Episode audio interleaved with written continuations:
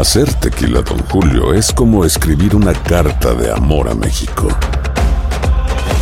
Beber tequila, don Julio, es como declarar ese amor al mundo entero. Don Julio es el tequila de lujo original, hecho con la misma pasión que recorre las raíces de nuestro país. Porque si no es por amor, ¿para qué? Consume responsablemente. Don Julio Tequila, 40% alcohol por volumen, 2020. Importado por Diageo Americas, New York, New York.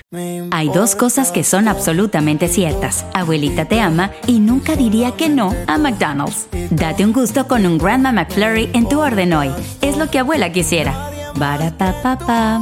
En McDonald's participantes por tiempo limitado.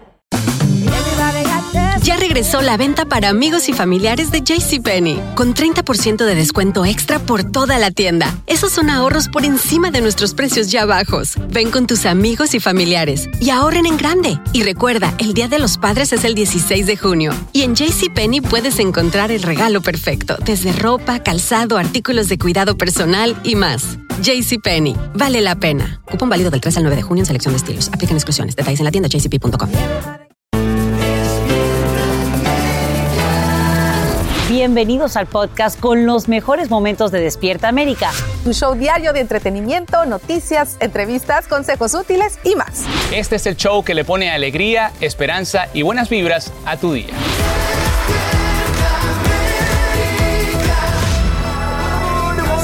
mañana familia, buenos días, ¿cómo están? Qué alegría que están en este cachi viernes.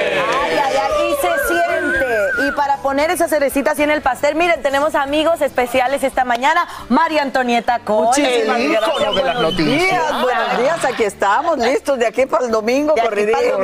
Toca maratón, María Antonieta. Y nuestro querido Johnny Lozada también. Muchas Bienvenido. gracias, Súbete a mi moto. Eso, Gracias, maestro. Ahorita te pago.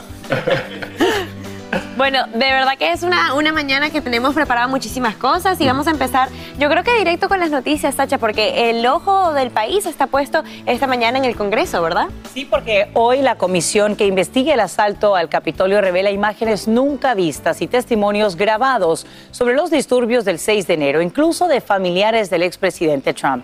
Paso a paso, el panel mostraría cómo el exmandatario y sus aliados actuaron de manera intencional para destruir la democracia estadounidense.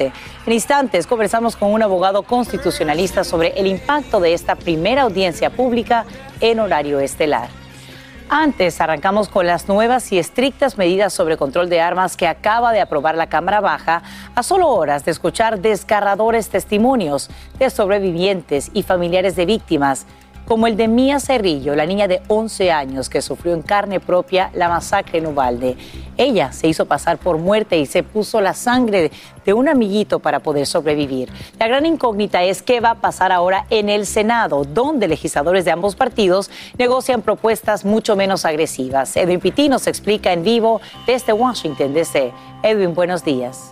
¿Qué tal, Sacha? Muy buenos días. En las últimas horas, con una votación de 228 a favor y 199 en contra, la Cámara de Representantes aprueba un proyecto de ley para aumentar la edad de 18 a 21 para poder comprar un rifle semiautomático. Sin embargo, es más bien algo simbólico porque eso no cuenta con el apoyo necesario para ser aprobado en el Senado de los Estados Unidos. Y eso se da en momentos donde Mía Cerrillo testifica ante el Congreso a través de un video muy desgarrador sobre lo que vivió en ese trágico día en su propio salón de clases. Escuchemos.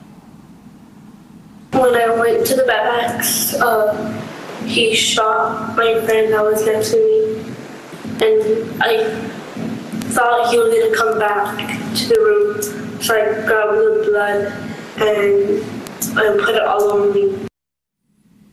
Mia dejó claro también que ya no se siente segura en ningún salón de clases y que teme que un tiroteo similar pueda volver a ocurrir.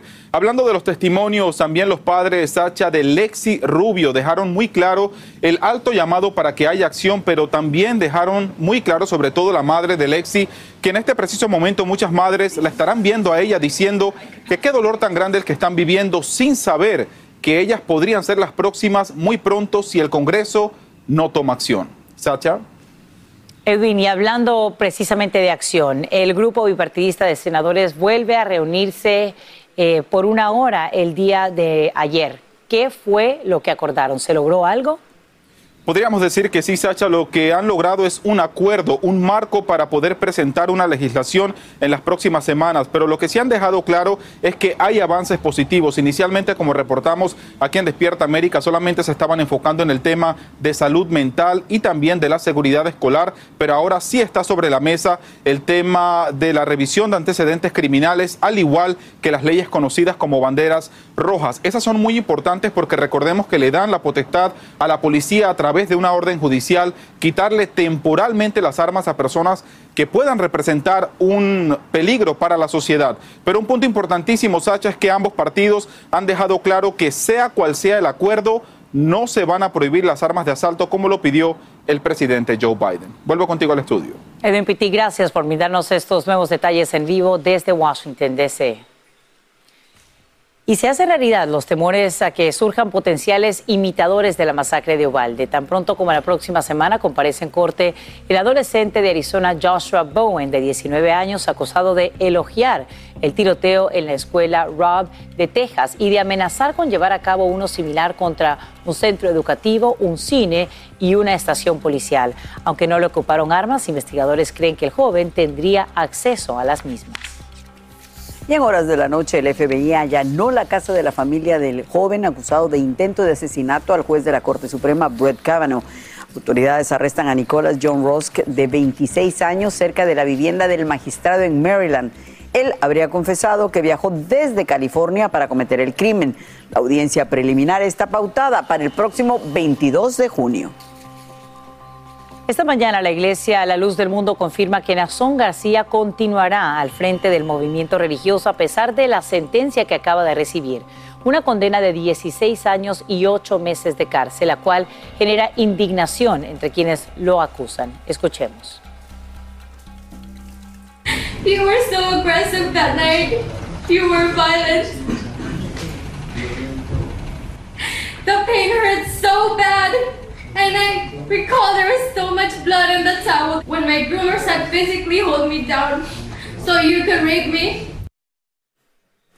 Y a pesar de estos fuertes testimonios, el pastor mexicano evita una potencial cadena perpetua gracias a un sorpresivo acuerdo de culpabilidad con los fiscales. En vivo desde Los Ángeles, ciudad donde se desarrolla este juicio, Romy de Frías tiene los nuevos detalles. Romy, cuéntanos. Así es, Sasha, muy buenos días. Y bueno, el hombre conocido como el apóstol de Jesucristo por los seguidores de la iglesia, la luz del mundo, recibió, tal como dijiste, 16 años de cárcel y 8 meses. Esto, bueno, se debe a un acuerdo que se llegó con el fiscal del estado de California, Rob Ponta, en el que él se declaró culpable de tres cargos, entre ellos abuso sexual de menores, entre otros.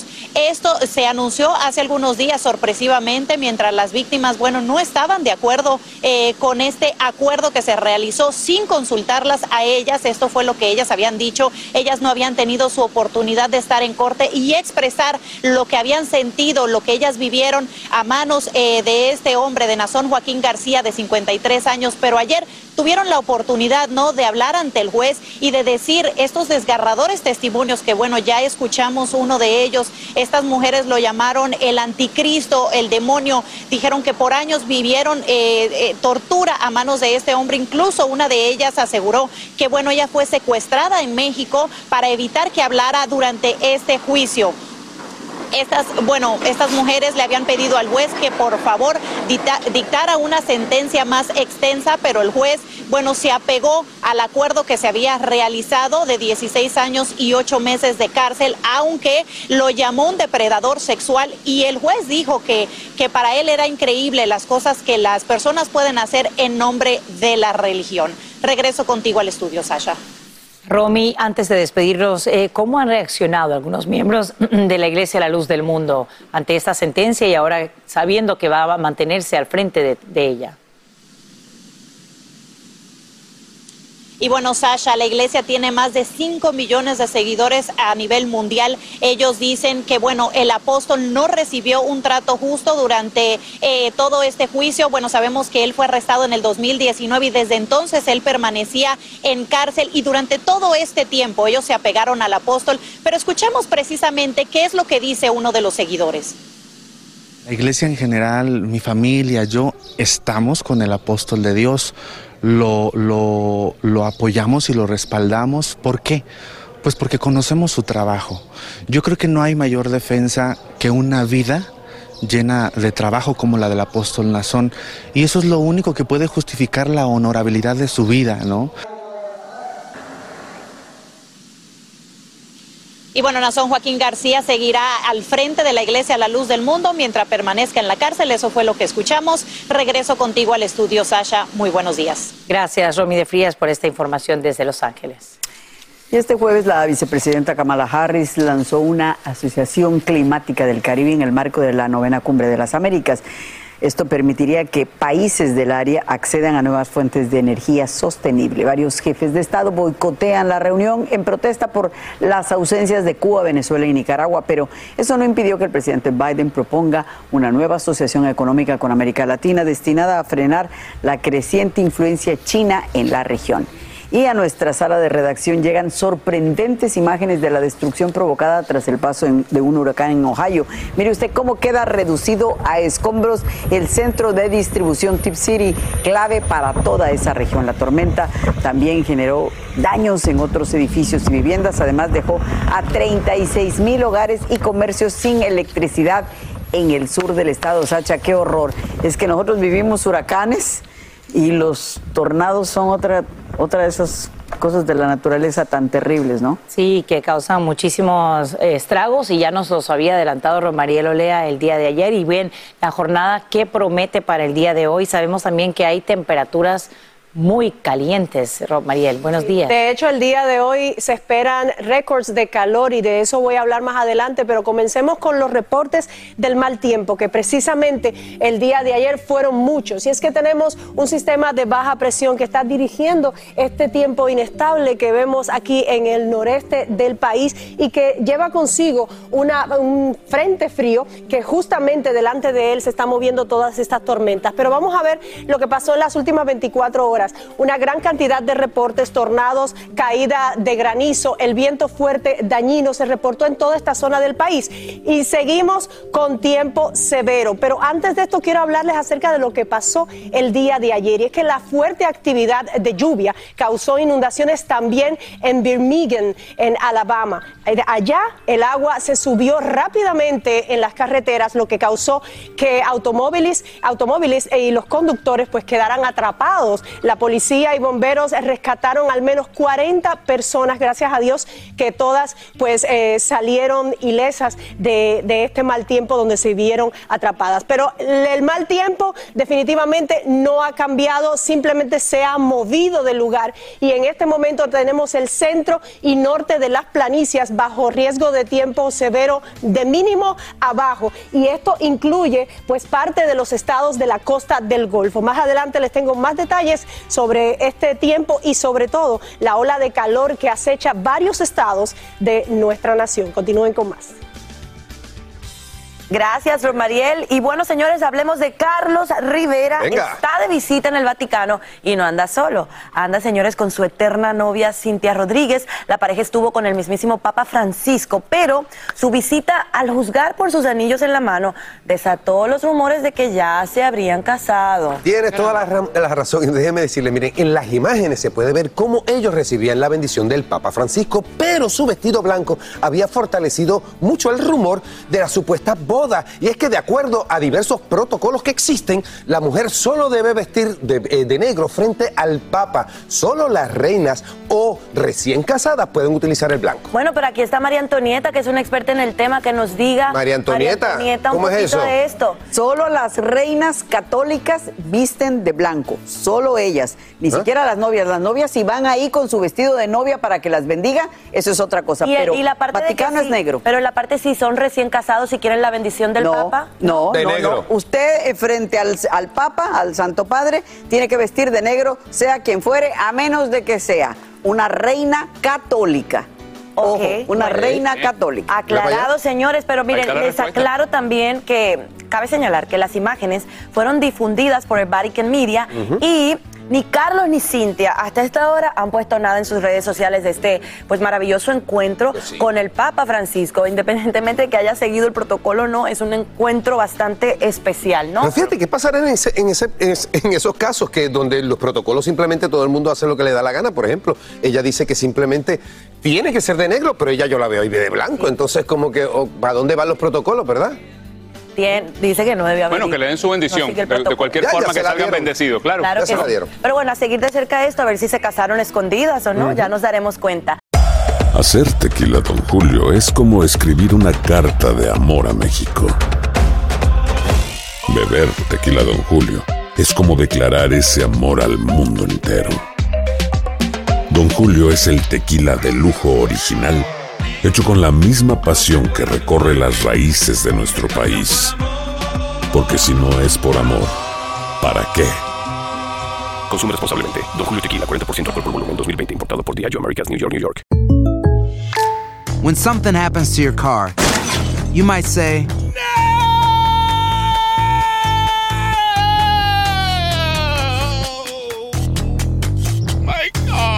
but what you really need to say is something that can actually help. Like a good neighbor, State Farm is there. And just like that, State Farm is there to help you file your claim right on the State Farm mobile app. So just remember, like a good neighbor, State Farm is there. State Farm, Bloomington, Illinois. Ya regresó la venta para amigos y familiares de JCPenney, con 30% de descuento extra por toda la tienda. Esos son ahorros por encima de nuestros precios ya bajos. Ven con tus amigos y familiares y ahorren en grande. Y recuerda, el Día de los Padres es el 16 de junio. Y en JCPenney puedes encontrar el regalo perfecto, desde ropa, calzado, artículos de cuidado personal y más. JCPenney, vale la pena. Cupón válido del 3 al 9 de junio en selección de estilos. Aplican exclusiones. Detalles en la tienda jcp.com. Estás escuchando el podcast que te alegra la vida, el de Despierta América. A esta hora aclaran que no hay armamento nuclear de algún tipo a bordo del avión militar que se estrella en una zona desértica de California, a solo 30 millas de la frontera con México. En un inicio se divulgaron reportes sobre la presencia de material atómico en la nave. Fuentes indican que al menos cuatro de los cinco infantes de Marina que viajaban en ella fallecieron en la escena. Hubo un esfuerzo coordinado para anular las elecciones de 2020 y el expresidente Trump estuvo en el centro del mismo. Eso es lo que revela hoy la comisión que investiga el asalto al Capitolio. El panel promete presentar videos, grabaciones de audio y testimonios incluso de familiares de Trump. Y a solo horas de esta primera audiencia en público en horario estelar, analizamos el potencial alcance de esas revelaciones con el abogado constitucionalista Joseph Malouf, quien nos acompaña en vivo desde Washington, D.C. Abogado Malouf, muy buenos días y gracias por estar con nosotros. Gracias por tenerme. Bien, primero quiero que hablemos sobre este anuncio que hace el comité que investiga el asalto al Capitolio, que revelará imágenes nunca antes vistas de lo que ocurrió ese 6 de enero de 2020 y además escucharemos importantes testimonios. ¿Qué representa esto eh, cuando estamos a solo horas, por supuesto, de que el país entero también vea estas imágenes? Creo que este va a ser una audiencia muy diferente de la que hemos visto en el pasado. Va a ser una presentación con pruebas y eh, esencialmente la organización que se hizo antes de enero 6, la coordinación, por ejemplo, por parte de Enrique Tarrio, por parte de los Proud Boys, que es un elemento muy importante.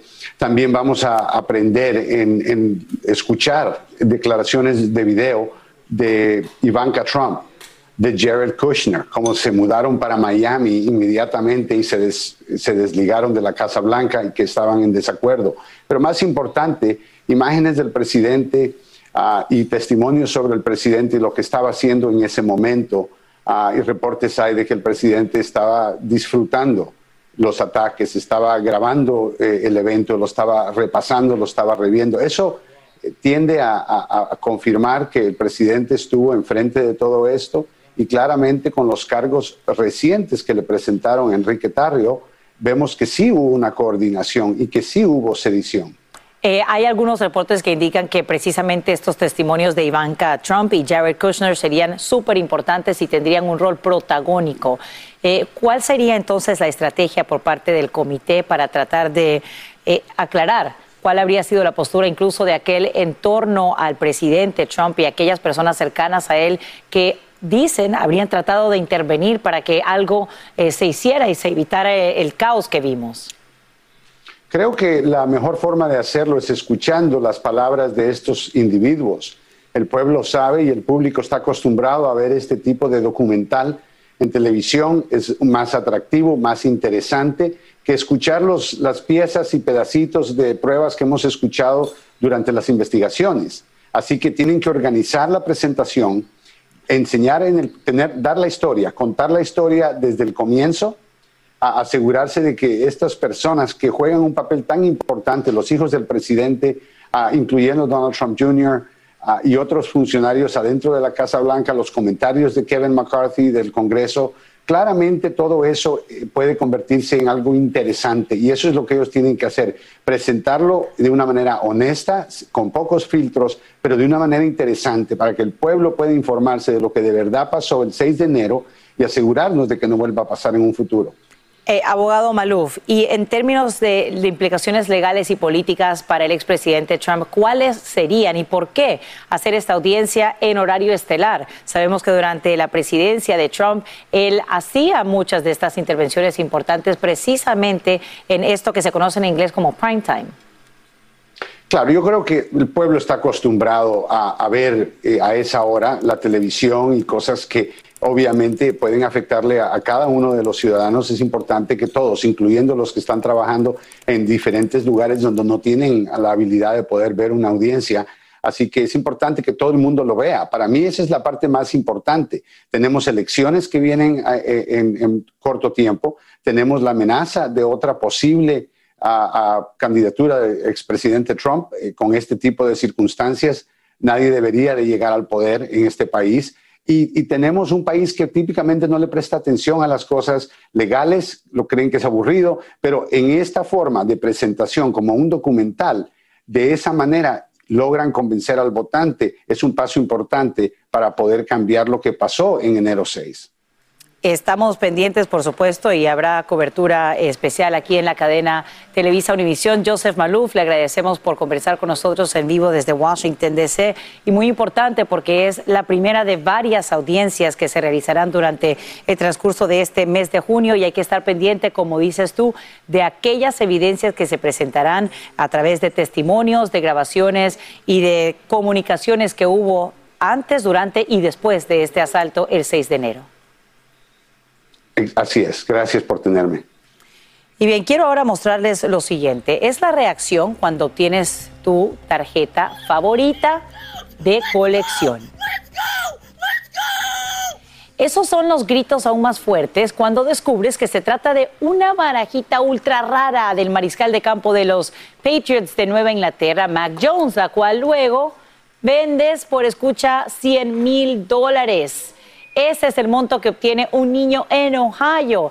Él administra junto a su papá una tienda de coleccionables en eBay y a comprar tres cajas de tarjetas descubre este tesoro. Bueno, muchos se preguntan qué hará con ese dinero. Él dice que con su papá llegaron a un acuerdo que él, el niño, tendrá el 30% de las ganancias, mientras que su padre el 70% porque él es el que paga todo. Y bien, hay que destacar, claro, claro. Muy justo. Pero hay que, es injusto, dicen aquí. Pero ojo, hay que destacar también que a, a las horas de haberla vendido por 100 mil dólares, la revendió el comprador inicial por 175 mil. Así que, Oh. qué tarjetita para traer dinero. Más injusto, dicen por acá. ¿Qué opinas tú, querida Rosmariel? 50-50 hubiese considerado yo, ¿no? Yo quisiera tener un familiar que se ganara algo así, para que pudiera recibir ese dinerito y le- lo discutimos. Pero bueno, vamos a hablar en este momento acerca del gran calor. Y no sé ustedes, pero ya yo estoy preparada y comencé a recogerme el pelo porque de verdad que el calor es extenuante en algunas zonas del país. Estamos hablando de que el día de hoy podríamos estar en los tres dígitos para varios estados y varias ciudades, como es el caso de Phoenix 109, Las Vegas 108. Y es que ayer pues se rompió récord de calor en esta zona del país y se eh, pronostica que para el día de hoy tengamos el mismo escenario. Fíjense cómo eh, la parte centro y oeste del país se encuentra entre estos amarillos y naranja. Donde ven el color naranja es precisamente donde más fuerte están las temperaturas y esto se va a extender por las próximas 24 horas. Se espera, tal y como les dije, que se rompa el récord de calor para hoy jueves. Estos, eh, estas temperaturas estarían sobrepasando hasta los 110 grados en, algunos, en algunas localidades. Y ojo, que si usted, por ejemplo, tiene temperaturas de 83, 90 grados, la sensación térmica puede ser aún más alta. Por lo tanto, tienen que tomar las mismas medidas de precaución. Aviso por calor extremo tenemos justamente en el sur y suroeste del país. Esto se extiende para hoy jueves hasta las 9 de la noche, así que a hidratarse, usar ropa ligera porque tenemos esta situación que no va a variar por las próximas 24, 48 horas, así que eh, tienen que estar preparados para estas temperaturas.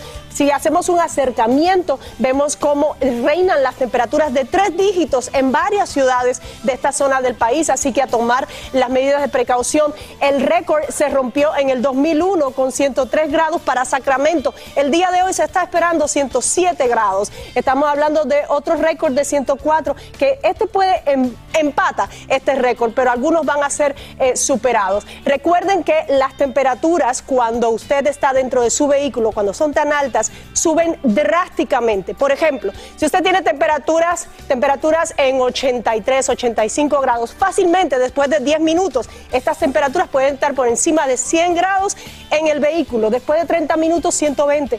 Una hora, 130. Por lo tanto, no olviden los niños pequeños, las mascotas y sobre todo, usted tampoco quédese en el carro bajo estas temperaturas. Busque un lugar fresco donde estar. Continúen con más. Claro que sí, Max sabe mucho de deporte. Claro que sí, Miren, claro alguien que, que está sí. muy contento hoy es Alan Thatcher porque los Celtics tomaron ventaja en las finales tras imponerse 116 a 100 a los Warriors en el juego 3. Jalen Brown, Jason Tatum y Marcus Smart se convirtieron en el primer trío de la NBA en sumar al menos 20.5 rebotes y 5 asistencias cada uno en juegos de finales y esto es desde el 1984. Ahí lo tienen. También Bélgica sacó las garras y se impuso por goleada de 6 a 1 a Polonia Wow. este miércoles, señores, por la segunda jornada del grupo D de la UEFA Nations League. Aunque no marcó, fue notable el regreso del madridista y capitán belga Eden Hazard. Muy bien. Oigan, otro Gales no pudo con los Países Bajos, líder en victorias del grupo 4 de la UEFA Nations League y cayó 2 a 1 para cerrar una racha histórica de 19 partidos sin perder como local. Y escuchen, Rob Walton, magnate de una cadena de tiendas de autoservicio, es el hombre que ha ganado la puja por adquirir a los Denver Broncos por más de 4 mil millones de dólares, señores. Es el acuerdo más grande de cualquier franquicia deportiva en la historia. ¡Qué billetal! ¿Qué? Oye, handshake, te dije Dios que inventáramos mío. un handshake porque lo Dios estamos mío. haciendo en tiempo. Esto nunca lo he hecho con Thatcher. No lo dañemos, que- No lo dañemos, no- no, no pero hay que celebrar. dale. Bueno, seguimos adelante.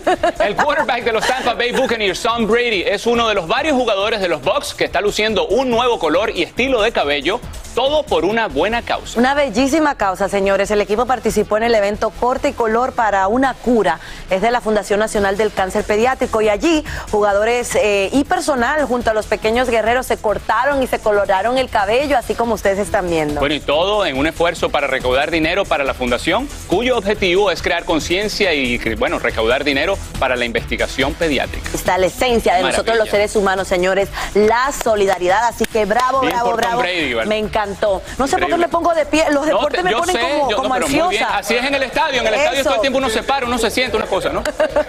Oigan, y ahora vamos a pasar con las noticias porque el ojo está puesto encima del Congreso esta mañana, ¿verdad? Todo el Sacha? país está pendiente, Sacha. Sí, porque en solo horas la comisión que investiga el asalto al Capitolio revela imágenes inéditas, grabaciones de audio y otras evidencias sobre los disturbios del 6 de enero, incluso testimonios de familiares del entonces presidente Trump. El panel planea demostrar paso a paso cómo Trump y sus aliados estuvieron en el centro de los esfuerzos para destruir la democracia estadounidense. El comité celebra hoy su primera audiencia pública en horario estelar y podrás verlo en vivo a través de nuestra plataforma digital VIX. Ya regresó la venta para amigos y familiares de JCPenney, con 30% de descuento extra por toda la tienda. Esos son ahorros por encima de nuestros precios ya bajos. Ven con tus amigos y familiares y ahorren en grande. Y recuerda, el Día de los Padres es el 16 de junio. Y en JCPenney puedes encontrar el regalo perfecto, desde ropa, calzado, artículos de cuidado personal y más. JCPenney, vale la pena. Cupón válido del 3 al 9 de junio en selección de estilos. Aplican exclusiones. Detalles en la tienda jcp.com.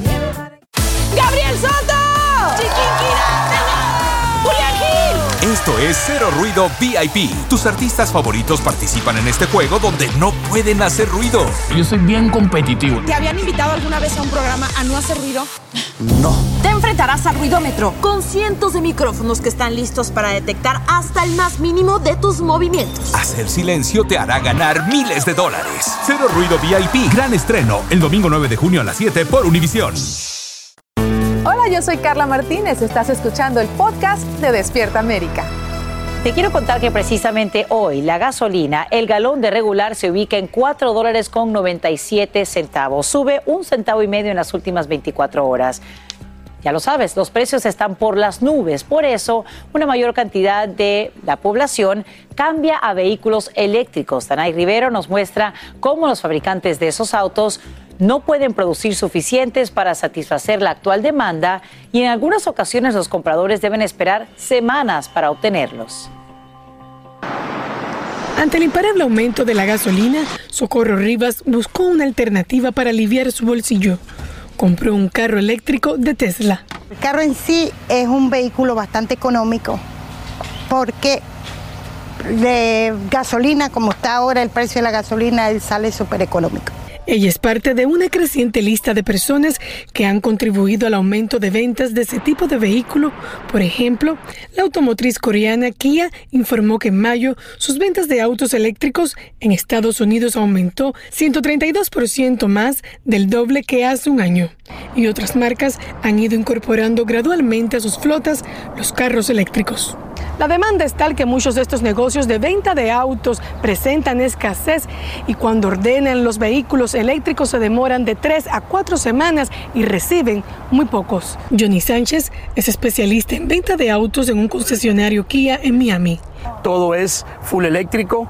Viene también con los wireless charge. Y tiene su teoría sobre esta tendencia para comprar este tipo de autos. Por 30 dólares tú manejas 300, 260, 320 millas por carga. Solamente con poner 40 dólares en tu carro. 35 dólares dependiendo del modelo de, de eléctrico del que tengas. Socorro tiene en casa un dispositivo de carga que cuesta entre 400 y 600 dólares. Solo es ponerlo a cargar, a lo mejor subirá un poquitico la, la electricidad, pero es bastante económico. Con los precios de la gasolina rondando en los 5 dólares, para ella es una mejor opción. Desde Miami, Florida, Danay Rivero, Univision.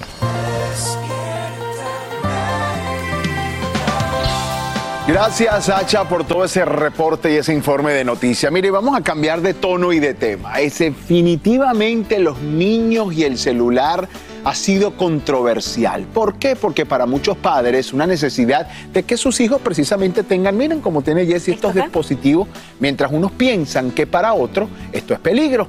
A pesar de que la pandemia aumentó el uso de... eh, de, de electrónicos en los niños en un 17%, eh, aún se asocia el tiempo frente a una pantalla con el deterioro de la salud mental de los niños y de los jóvenes. Exactamente, y bueno, hoy vamos a debatir con madres a favor y en contra ¿no? de este tema y una experta nos dirá cómo manejar este tema de los celulares con los chiquitos de la casa. Hoy nos acompañan Kenia Pasmino y Michelle Carmona en vivo desde Miami y aquí en el estudio tenemos a nuestra colega, la productora Alejandra Vázquez y también Ale, nuestra exitosa, y también la psicóloga infantil Erika Monroy. Un placer, Erika. Gracias por estar con nosotros esta mañana. Alejandra, en tu casa está esta situación. Tú nos lo comentaste fuera de cámara. Tú estás en contra de que tu hija use el celular, pero tu esposo no tanto. Cuéntanos. Mi esposo es más relajado con el tema. Sofía tiene 11 años y desde que Sofía tiene acceso a un celular la perdí, perdí a mi hija. Sofía tiene celular por casualidad porque mis papás se fueron para Colombia y ella quedó con el dispositivo y quedó con control. Es decir, solamente dejábamos que lo utilizara los fines de semana. Entonces, cuando se le quita, le da ansiedad, se porta mal, se pone grosera y según las amigas de ella y según, y según ella yo soy una estricta, una militar, porque todas las amigas tienen celular en dominio, lo tienen todo el día 24/7, duermen con el celular a un lado y no tiene que ser así. O sea, si nosotros los adultos ya somos adictos en muchas ocasiones al celular, ¿para qué le vamos a dar a los niños algo que puede ser tan adicto como el azúcar o las drogas? Es insólito. Ok. Entonces, cuando le quito el celular, empieza a decir, yo soy la única en la clase que no tiene celular. Ay, la Yo- presión. La Sí, presión, social. Se, vi- se victimiza en, este eh, caso. o quiero Ay, Dios tener mío. Snapchat como mis amigas, I don't fit in, yo no encajo con mis amigas, mis amigas me echan a un lado porque yo no encajo. Bueno, vamos a ver, esa es tu opinión, pero tenemos a Kenia. Kenia, en tu caso, ¿tú sí estás de acuerdo en que los niños tengan celular? Kenia, ¿por qué? Hola, ¿cómo están? Sí, Bien. estoy muy de acuerdo que tenga celular. Mi hija Piani tiene celular, yo creo que de tres años. Eh, pero soy una mamá súper controladora. Yo sé exactamente lo que ella mira, lo que ella ve. Tiene un- una aplicación de que la pago eh, a cierta hora se apaga el celular, se apagan las aplicaciones. Eh, para mí es muy importante que especialmente en esta, en todo lo que está pasando por, por emergencia, ella hace sus actividades, actos culturales, entonces yo le llamo, ella llama mamá, algo. O sea, Kenia, en tu caso, ¿estás de acuerdo que lo hice por si acaso una emergencia y tú tienes un total, un, un total ah, control del asunto? Exactamente. Y bueno, y aquí No, estamos yo soy debatiendo. exageradamente controladora. Muy bien. Exageradamente. Ajá, y, y aquí estamos debatiendo el tema de que si los niños deben de tener celular o no, pero también está el tema de la edad. Si piensas que sí lo debería de tener, ¿a qué edad? Michelle, tu hijo mayor tiene un celular desde los seis años. ¿Qué piensas tú de los padres que no le quieren dar un celular a sus hijos? Correctamente, de hecho yo tengo dos hijos, que uno ahora mismo tiene 17 y el otro tiene 13. El, el que tiene 17 tiene teléfono desde los 6 años por un tema de logística. Eh, yo creo que es imposible que, que nosotros ah, eh, saquemos a nuestros hijos en una burbuja y no permitamos que ellos crezcan a la medida que está creciendo en realidad el mundo. Esto es un proceso que, que es inevitable de parte de los padres. Respeto la opinión de los que no se lo dan, por supuesto, porque siempre le digo a mis hijos, el hecho de que los demás hagan no significa que tú tienes que hacer. ¿Me explico? Este, pero el teléfono para mí es un tema de logística, es un tema de seguridad. Mi hijo, mi hijo mayor lo tuvo a los seis, pero mi hijo menor lo tuvo a los once, porque no era tan necesario. Eh, en el momento de comer, ellos tienen que dejar el teléfono, no siempre me hacen caso, pero este, las papás podemos usar GPS para seguir en dónde están los niños. Yo creo que hoy por hoy es un tema de seguridad. No, pero existen relojes, existen relojes para el GPS y desde que los niños tienen tanto acceso a tanta, en la época de uno no se suscitaban las- la- los tiroteos que se suscitan, le estamos dando demasiada libertad a los niños, no necesitan. Claro, Alejandra, pero en el caso de ella, y yo quiero que ya la psicóloga hable también por cuestión de tiempo, en el caso de ella dice, lo utiliza como logística también, la otra dice que lo utiliza por emergencia, pero hay un control total de las horas en que lo utilizan. Erika, en tu caso, Eh, ¿es bueno o no prohibirle a los niños tener un celular? ¿A qué edad y por qué? Es una situación muy compleja. Lo primero que quiero decirle a los padres de la audiencia es que ustedes son responsables y es su obligación de estar controlando y supervisando no nada más el tiempo, sino el contenido que están teniendo, el tipo de aplicaciones y el tipo de conversaciones que están teniendo ahí. Lamentablemente es una nueva forma de socializar y va a ser en donde contactan a muchos amigos, pero sí necesitan saber cuánto, cuánto tiempo están y qué tipo de conversación hay. Ese es un, un punto. El otro punto es la edad, como bien dices tú. Neurológicamente el cerebro no se y lamentablemente las últimas investigaciones están demostrando que la parte frontal, que es la parte de reflexión, se está trazando hasta 5 o 6 años más. Entonces estamos teniendo niños tal vez más listos, más rápidos, pero menos inteligentes y reflexivos. Esto quiere decir que el acceso al celular es muy difícil que ellos puedan entender el tipo de contenido. La- realmente yo le digo a, a mis, mis pacientes, es un monstruo, no le abran la puerta a ese monstruo que va a entrar en casa. No Pero- tienen idea del acceso y el peligro que hay allá. La edad, vayamos a la edad. ¿Cuál sería una edad? Estás No va hablando de a un haber- promedio de 8, no, 9. na- no va a haber nada que sustituya la- todo lo que es la estimulación, estimulación multisensorial.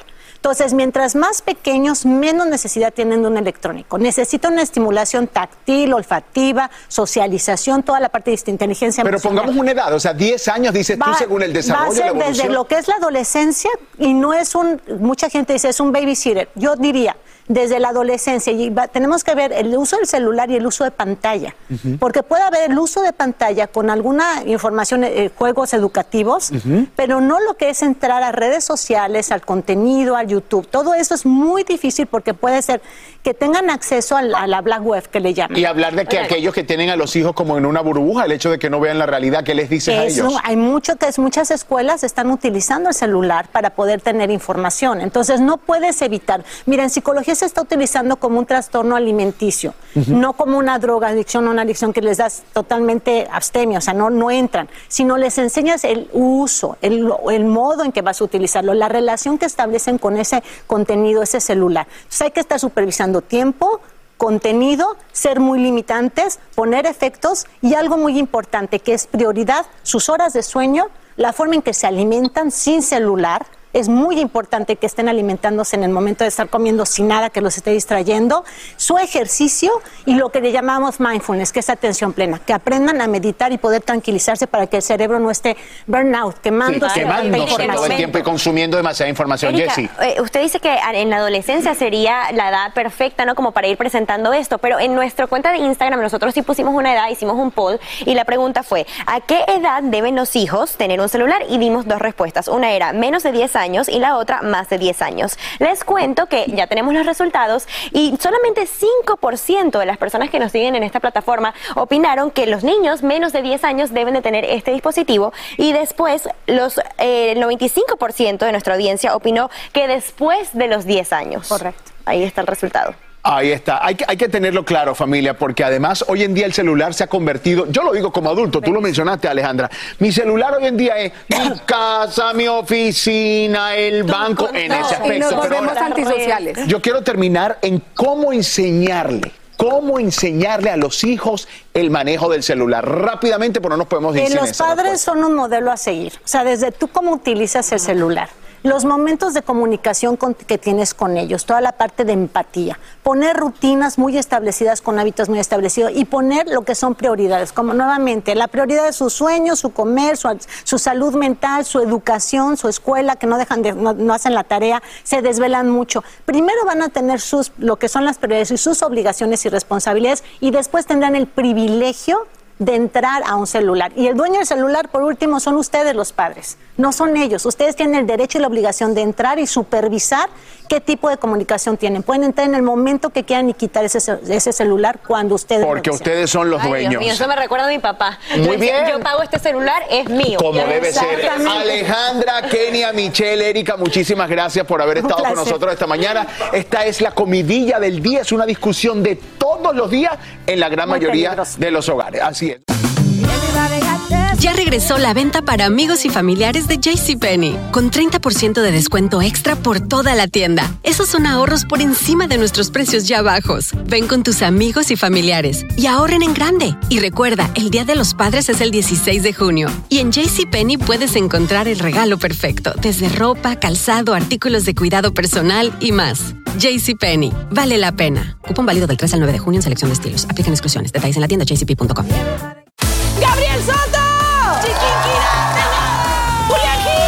Esto es Cero Ruido VIP. Tus artistas favoritos participan en este juego donde no pueden hacer ruido. Yo soy bien competitivo. ¿Te habían invitado alguna vez a un programa a no hacer ruido?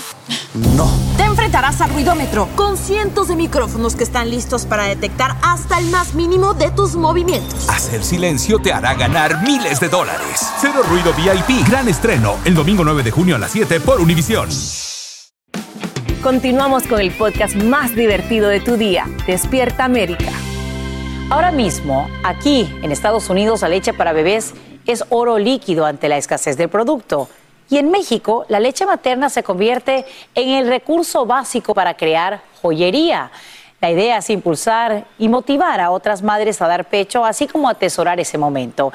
En vivo desde la capital mexicana, Eduardo Meléndez nos dice eh, qué es lo que, por supuesto, incentiva este interesante proyecto llamado Joya Lacta. Eduardo, cuéntanos, suena muy interesante.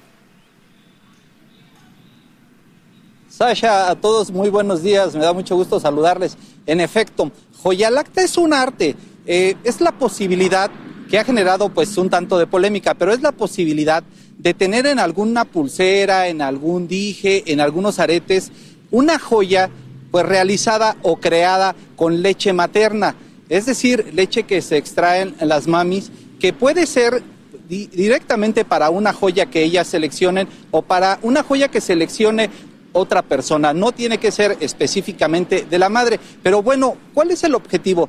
Tiene como interés primordial según relata Natalia González, que es la diseñadora y la creadora de este concepto tan innovador y tan polémico, bueno, que se recuerde ese momento tan importante, ese que dicen los especialistas, que es el vínculo más importante entre una madre y su bebé, por supuesto, al alimentarlo. Veamos qué nos comenta Natalia González acerca de esta idea que ha llamado poderosísimamente la atención, Sasha. Entonces la lactancia es realmente algo muy complejo y, y es un honor para mí poder hacerles una joya que, que encapsule esas memorias, ¿no? Porque al final también es el vínculo entre la mamá y el bebé, ¿no? La primera vez que lo alimenta, el tenerlo cerca y todo eso. Sasha, en México y en Estados Unidos también ya le han llovido los pedidos a Natalia González, así que pues es una nueva creación que está teniendo mucha, pero mucha importancia. Ahora no solamente la pueden adquirir las mamis eh, que están lactando con sus babies, sino también quienes todavía no tienen bebé, incluso también los papás. ¿Cómo ves esta, este arte, Sasha? Bueno, súper innovador, pero también me pregunto, Eduardo, ¿cuánto cuesta cada una de estas joyas? El precio promedio. Pues mira, por precio de introducción, como ellos dirían, pues hay dijes desde los 25 dólares, es decir, pues una piedra pequeña que se llegue a realizar con la leche materna puede costar 25 dólares, si va en un anillo puede costar 50 y de ahí para arriba, pues el tope es el gusto de las personas, lo que sueñen comportar y por supuesto que la cantidad de leche y el trabajo que se realice en esta joya. Así las cosas, pues ya está a la venta en todo México e incluso en Estados Unidos se llama joya lacta, Sasha. Bueno, la vieron primero aquí en Despierta América. Eduardo Meléndez, gracias por brindarnos los detalles en vivo desde Ciudad de México y estas joyas, ¿no? Que resaltan los beneficios de la leche materna y el sacrificio que hacemos las madres. Seguimos aquí en Despierta América, así que adelante. Aquí hablamos sin rollo ni rodeo. Tómate la vida sin rollo y escucha lo más picante del mundo del espectáculo en el podcast de Despierta América. Sin rollo. Ay, ay, ay, ese es el ánimo que me gusta. Se nota que es cachi viernes. Se nota Cachi, que es cachi. cachi viernes. Y bueno, vamos a presentarles este panel. Johnny Lozada. Muchas gracias, mi gente, muchas gracias. Ahí tenemos a Astrid Rivera. Hola, buenos días. Lourdes Esther. Muy buenos días, buenos días. Marcela Sarmiento. ¿Qué tal? Buenos días. Y aquí está el galán de todos, yo Mari Goizo. Super galán. Johnny, Johnny, ¿qué pasa? ¿Te vas a quitar la camisa o qué? Estaba muy abierto y se veía muy calle, muy calle. Le dije que se cerrara un poco la cámara. Digo, todavía está abierto, pero... Pero no, no pero así sí, esto es lo mínimo como para que me odien un poco. Ah, no, no, ahí yo creo que está Básico. bien. Está bueno. odio. Bueno, ya ustedes bien, ven, esto promete. Pero vamos a empezar, vamos a lo que vinimos, señores. Oigan, ayer fue la gala de la lista de los más influyentes de la revista Time. Y uno de los invitados y de los que está en la lista fue J Balvin. Y aquí se lo tenemos todo.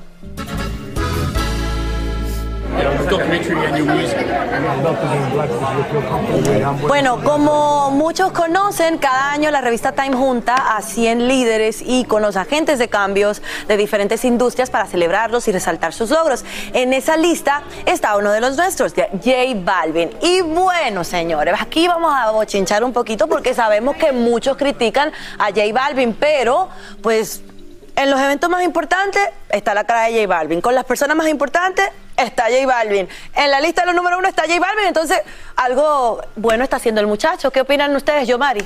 Ay. Eh, bueno, J, J Balvin, por eso le tiran a J Balvin, porque J Balvin está arriba. Eh, y obviamente siempre los cogen a él. Eh, J Balvin no fue el primero que tuvo una guerra contra los Grammys. Hay otros artistas en el pasado que tuvieron una guerra con los Grammys, pero no les atacaron a esos artistas, eligieron a J Balvin. Creo que en todas estas guerras de tiradera, que para mí todos están en el mismo círculo, él un poco gana en el movimiento de positividad. Porque aunque han hecho las canciones hacia él y sí que él ha hecho cositas, Oye, todos los programas hablamos de que eh, Nodal se parecía a J Balvin, pero Nodal nada más le respondió a J Balvin, no respondió a nada más de la gente que hizo ese comentario. Claro, y antes de que nos metamos como un poquito más a profundidad a tratar este tema, quiero rectificar a decir que él estuvo en esa lista hace dos dos años años, como tal y que estuvo en esta oportunidad como invitado de esa lista. O sea, que ha pasado el tiempo y todavía J Balvin sigue estando Claro, presente. lo que pasa fue- es que la- porque- es que la con- la controversia en de- estos eventos tan importantes y dejando en alto el nombre de todos los La latinos. controversia, igual, lo que la gente está hablando es que en esa conversación él habla de cómo ser positivo. Pero él gana en la positividad. Él gana entre, en una industria que tiene negativo y positivo, él siempre intenta ser positivo. Sí, Eso es lo que que es interesante también porque, por ejemplo, ahora, en el año 2022, fue cuando, 2020, fue cuando Camila Cabello habló, escribió de él en esta revista, una de las cosas que lo puso en el mapa por eso, y lo que a ella le llamó la atención fue que ella dijo que se sintió identificada con él por todo esto de la salud mental. Ella dijo, yo sentí con todos los problemas de ansiedad que ella ha dicho públicamente que ha pasado, que yo no estaba sola, que yo tenía una persona, al igual que yo, que estaba lidiando con esta situación y J Balvin, pues se convirtió en la cara de eso y también habló acerca de su presunta humildad que siempre presenta delante de todo el mundo. Entonces ella fue como esa persona que lo apoyó y que estuvo como respaldando esta decisión de los 100 más influyentes de Times, que es una, es una gran, un reconocimiento muy importante. Sí, es muy importante y sobre todo él durante las entrevistas que le hicieron porque fue uno de los más asediados. No están estas listas siempre repletas de gente latina. Hay invitados latinos, ojalá fueran muchos más, pero generalmente cuando llega un latino a la alfombra roja últimamente, como estamos tan de moda, eh, todo el mundo no se lanza a hablar con los latinos. Él habló específicamente de Medellín, de su ciudad natal, habló de cómo empezó en una ciudad como Medellín, que fue una ciudad muy violenta, una ciudad muy difícil y que para él durante su infancia, el hecho de haber salido de ahí, el, hecho de haber, em, digamos, cambiado un poco todo ese eh, negativismo que en su momento tuvo su ciudad y que ahora está relacionado con música, con positivismo, con todas las cosas buenas que puede tener la industria, él dice que se siente muy orgulloso de eso, además de haberlo hecho en español. Fue muy enfático al decir que él eh, se siente muy orgulloso de cantar en español y de que la gente se sienta como seducida por todo este tema latino, ¿no? Claro que sí. Lo que pasa es que eh, eh, eso en, mi, en República Dominicana dicen dando galleta, ¿verdad? Sin mano. A todo el mundo. Sí, pero es verdad. O con guante porque- blanco. Es verdad, porque, o sea, eh, todo el mundo lo, lo que lo han criticado, lo critica, lo atacan con lo de la salud mental, pero todo el mundo lo ama precisamente porque ha sido como el primero en abrirse en ese tema. O sea, Y justo- algo Una que no compone, que no canta, pero algo bueno estás, algo, porque la Ay, vida ok. no te llegan las cosas así. Ok, del pero yo quiero hacerle una bonito. pregunta. ¿A quién? Este, ¿A J Balvin o a quién? A todas las personas que están en este Ay, panel, qué usted que se encuentra en presión, su Dios casa. mío. Vamos a tener me- las cosas claras. Para empezar en este negocio, ¿quién no ha tenido problemas? Vamos a tener las cosas. En algún momento, uno, uno que otra persona ha tenido un problema de depresión o algún problema mental. Señores, ¿por qué siempre tenemos que estar hablando de eso? Este muchacho ha hecho 25 millones maravillosas, este, cosas maravillosas para nosotros los latinos. ¿Por qué siempre nos tenemos que enfocar en lo que él hizo Pero para Johnny, un documental? Johnny, con todo, Johnny, pero te voy a decir una cosa, le han sacado dos canciones y dos artistas muy famosos, han cuestionado Su que él talento. toque, no, Han salido molestos, han salido molestos a pelear. Déjame terminar. Que hayan cuestionado su talento, sí, pero han cuestionado que él usa la salud mental como herramienta. Exacto. Han cuestionado algo muy delicado. Pero, Por pero- eso pero se la toca el pregunta tema. es, ¿tenemos que cuestionar entonces a los Sí. psicólogos porque trabajan con gente que tiene No, problemas no, no, no, mentales? no, no, Johnny, ahí- ahí, ahí te... Miren, oigan, tiempo, tiempo. Vamos a hacer una No pausita entendí, y Johnny. seguimos Ahí el me tema. perdí. Ahora. Qué pena. Johnny, te vamos a explicar ahora. Mira. Estamos en todas las redes sociales. Síguenos en Twitter, Facebook e Instagram. Mantente informado y revive tus segmentos favoritos en despiertamerica.com, el app de Univision y nuestra página de YouTube.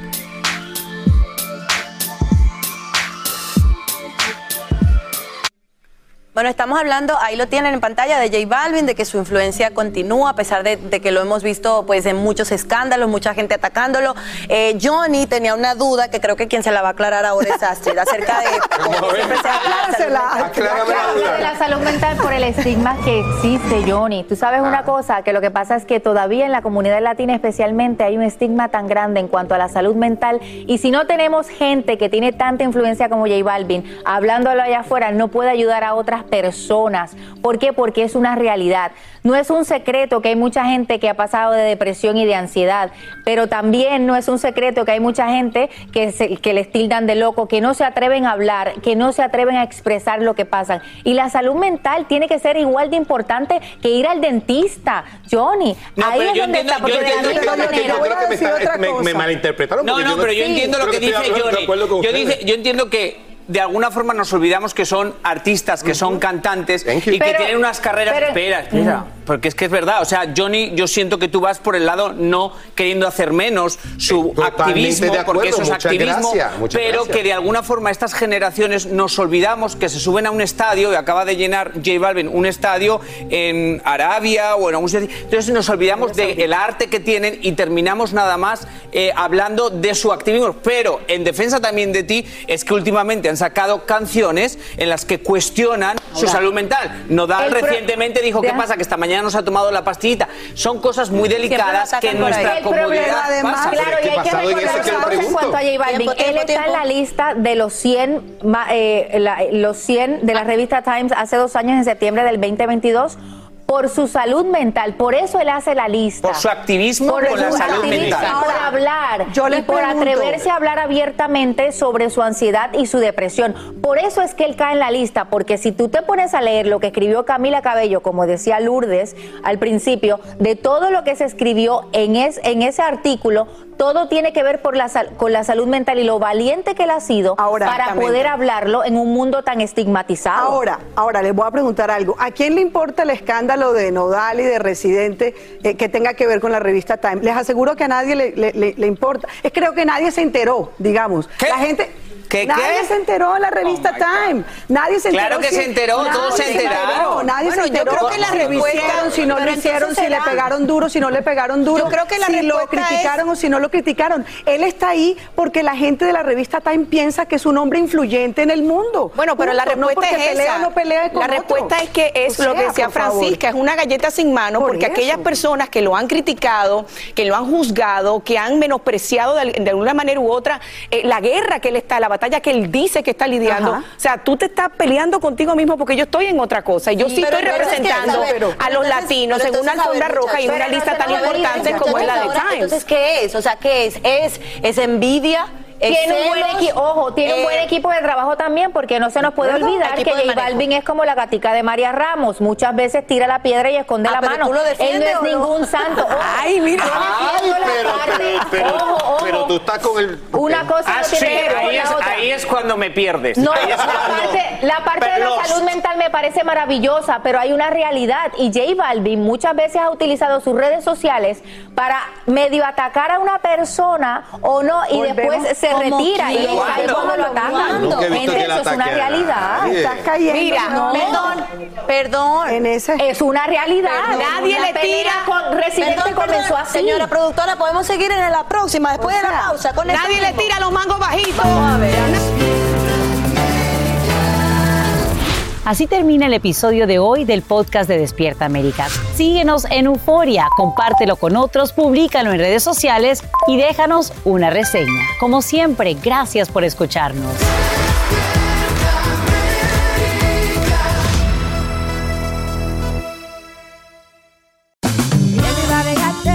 Regresó la venta para amigos y familiares de JCPenney, con 30% de descuento extra por toda la tienda. Esos son ahorros por encima de nuestros precios ya bajos. Ven con tus amigos y familiares y ahorren en grande. Y recuerda, el Día de los Padres es el 16 de junio. Y en JCPenney puedes encontrar el regalo perfecto, desde ropa, calzado, artículos de cuidado personal y más. JCPenney, vale la pena. Cupón válido del 3 al 9 de junio en selección de estilos. Aplican exclusiones. Detalles en la tienda jcp.com. ¿Qué tal amigos? Soy Sandarti y quiero invitarlos a mi nuevo gran show llamado Cash, el peso del dinero. Yo seré el conductor. Aquí están sus cuatro posibles respuestas, pero tendré como capitanes a Doña Lucha y Albertano. Ustedes van a tener que jugar debajo de esas cajas. Si responden bien, no corren ningún peligro. Pero si llegan a fallar, quedarían inevitablemente aplastados. El nuevo Game Show. Cash, el peso del dinero. A partir del domingo 9 de junio a las 8. Por Univisión.